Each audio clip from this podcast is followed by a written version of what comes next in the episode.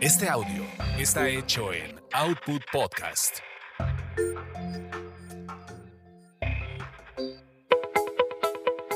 Bienvenidos a Tasty Tours, donde experimentas la magia de los destinos gracias a los sabores y aroma de sus comidas y bebidas.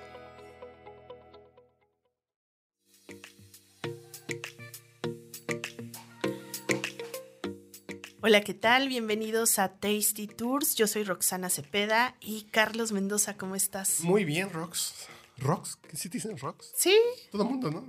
Rox, totalmente. que es común que te digan Rox. Yo creo que nunca te había dicho Rox. no, ¿verdad? Sí, no, no, no. Ahorita que dije Rox, me sonó. Señorita Tasty Tours. Señorita Tasty Tours. Maestra también luego me dices. Ah, maestra. Que, porque eres maestra Porque soy maestra. político. Exactamente. Fíjate. ¿Y cómo pasaste del periodismo político a hablar de... de Eso va a ser, eso va a ser otra, eso va a ser una historia para otro podcast. Pero bueno, ya les contaré, pero básicamente es porque ya estaba harta de la política y pues solicitaban una periodista que le gustara beber, comer y viajar y dije, yo, Pues todos, ¿no? Diría el clásico, es que... todos. como, Es que nos lo pasamos en el trago. ¿Qué acaso no somos periodistas? Sí, pues. Exactamente. En fin. En fin, el día de hoy, bueno, les vamos a hablar de, de un tema muy interesante que es la miel y las abejas, porque va a ser el día de las abejas, ya, ya es el día de las abejas este fin de semana. Sí, pero las Este abejas... 20 de mayo y creo que las abejas son, son un tema muy importante para todo el ecosistema y toda la humanidad en Pues general. para la humanidad. sí. Porque si se extinguen, valemos madres, ¿eh? O sea, literal. Pero hablemos de miel. Hablemos de la miel, porque De- sí ¿Tú tiene has ido muchas alguna vez propiedades. a algún apiario? Yo nunca he ido. No, me da un poquito de miedo que me vayan a picar. Bueno, es, es una vez de me ver, picó una abeja y fue de una forma muy estúpida, porque ¿la estaba?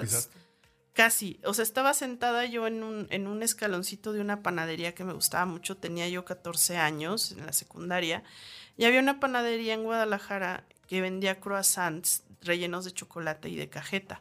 Y siempre me sentaba ahí en esa panadería a esperar a que el transporte llevaba por mí.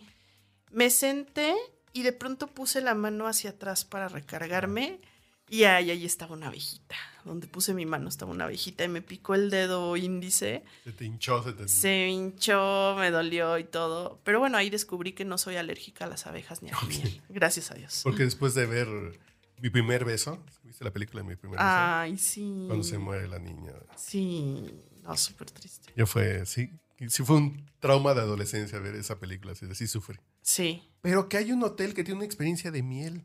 Cuéntame de eso. El Sofitel Ujú. tiene una experiencia para los que son viajeros o para los que hacen el staycation. O los amantes de la miel, ¿no? que quieres hacer algo Pooh, diferente. dice. Porque aparte yo no me imaginaría que un hotel haga una experiencia de miel aquí en la Ciudad de México, porque aquí yo casi nunca veo abejas. Sí, sí. Aquí el tema, lo que está haciendo Sofitel ahora con, con pretexto de la primavera, que Es que tiene una experiencia de un picnic a la francesa, Ajá. en que te llevan del hotel a un apiario que es, don, que es su apiario, Ajá. donde ellos sacan la miel para todo su consumo del hotel, y te llevan a ver cómo se hace la miel. Te llevan a ver cómo se hace la miel, tú puedes extraer la miel, y después hay día de campo con, con traguitos, quesitos, ¿Traguitos con miel? Traguitos con miel. Ay, qué rico. Y, de y a 30 abejitas. minutos del hotel de Sofitel te llevan, te suben a un carro eléctrico y en 30 minutos estás en este apiario Guau. y ves todo el proceso y después tienes tu picnic campirano al estilo francés. Sofitel tiene toda esta cultura francesa y toda esta... ¿Y qué te dan tus croissants? o- Así te dan tu, tu pancito, quesito y eh, es un día de campo. Órale. Pero uno pensaría que esos días de campo estilo europeo no se pueden tener en la ciudad.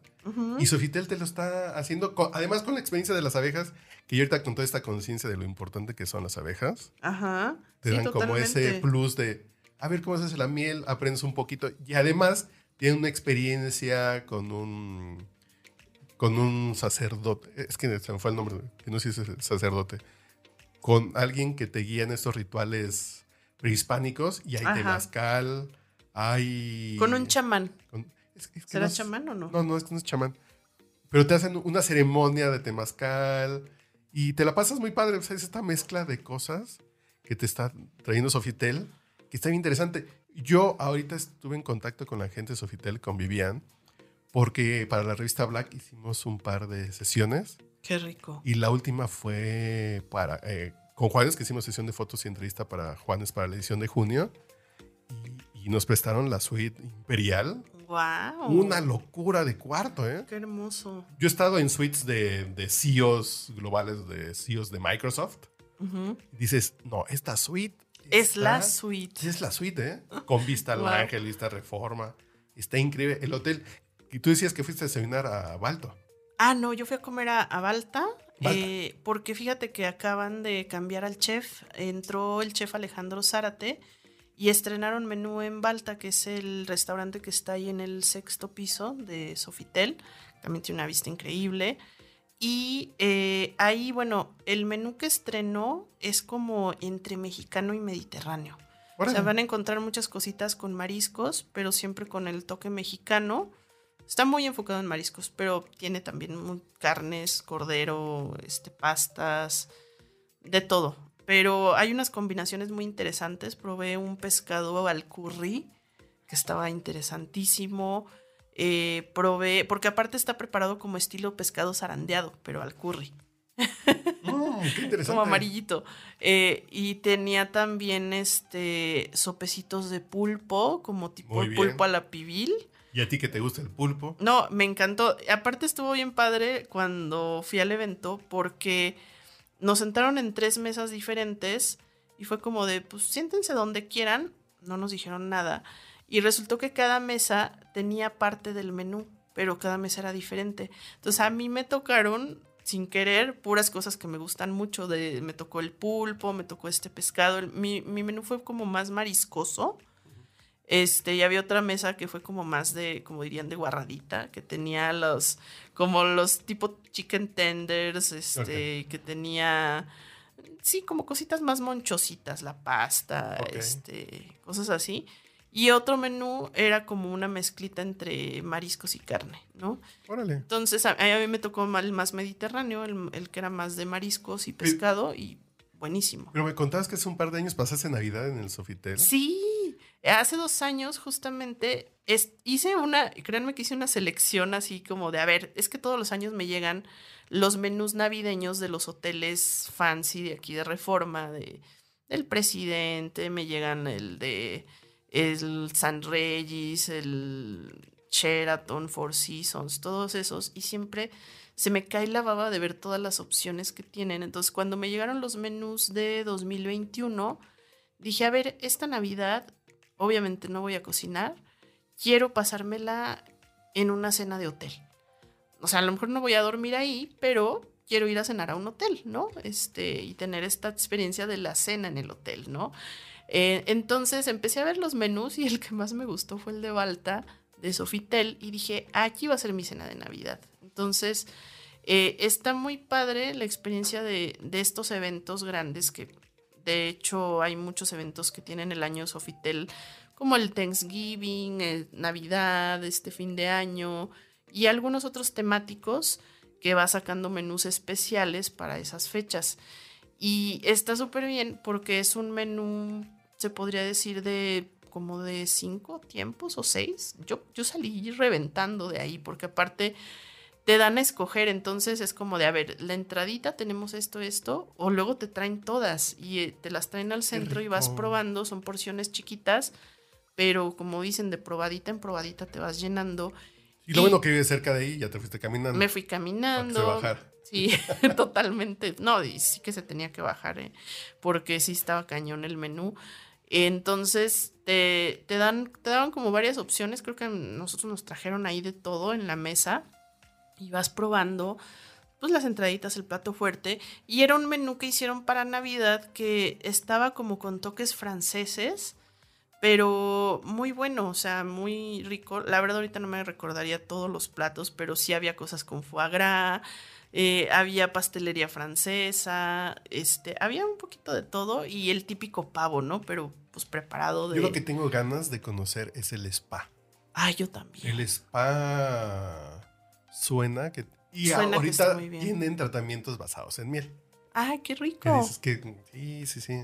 Qué rico. Y, oye, ¿y, y notaste tú alguna diferencia como de otras mieles que has probado a, a esta miel? O- la miel melipona es muy sabrosa. Yo en lo personal soy fan de la miel del sureste. De la miel de la península de Yucatán. Que déjenme decirles, amigos, que la, la miel melipona tiene propiedades también curativas. Hay gente que la usa en los ojos. O Sí, sea, te pones una no gotita. Arde como la fregada. Te lo juro, arde como. mm, Quieres, ves al diablo con esa miel cuando te la pones en los ojos, pero dicen que es muy buena.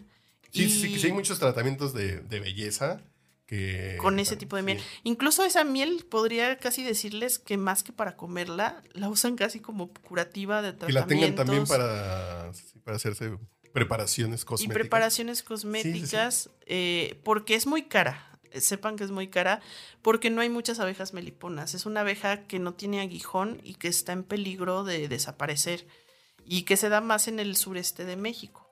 Entonces eh, la están cuidando mucho porque pues es una abeja autóctona. Ya les platicaré cuando fui al ejido Nocbe, cerca de Chetumal. Y yo fui a hacer un texto de otra cosa, sobre temas tecnológicos y económicos. Pero me contaron que había, no, pues es que aquí hay unos lugares donde venden miel. Me la dieron en botellas de dos litros de Coca-Cola. Wow. Y me costó 80 pesos la botella de dos litros. No, bueno, sí. y te era una locura de miel.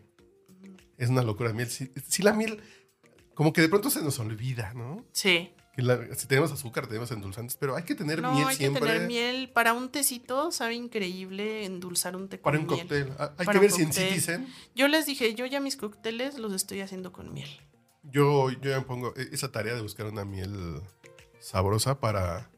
Pero supongo que en Citizen, en el bar de Sofitel, también debe tener algo con miel. Seguramente. Y Y más nos si queda aquí caminando, están- nos queda también en corto, nos queda aquí Sí, a tiro de piedra. Piedra. Sé que irse hay a dar una vuelta Sí, Perfecto. Pero les recomiendo que si quieren hacer una experiencia rara, Diferente. diferente, escaparse del caos de la ciudad, se pueden ir a hacer un picnic a la francesa con todo este sello francés que tiene Sofitel. Totalmente, de acuerdo.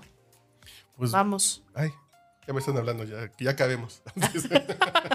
bueno, nos escuchamos. Nos escuchamos en el siguiente.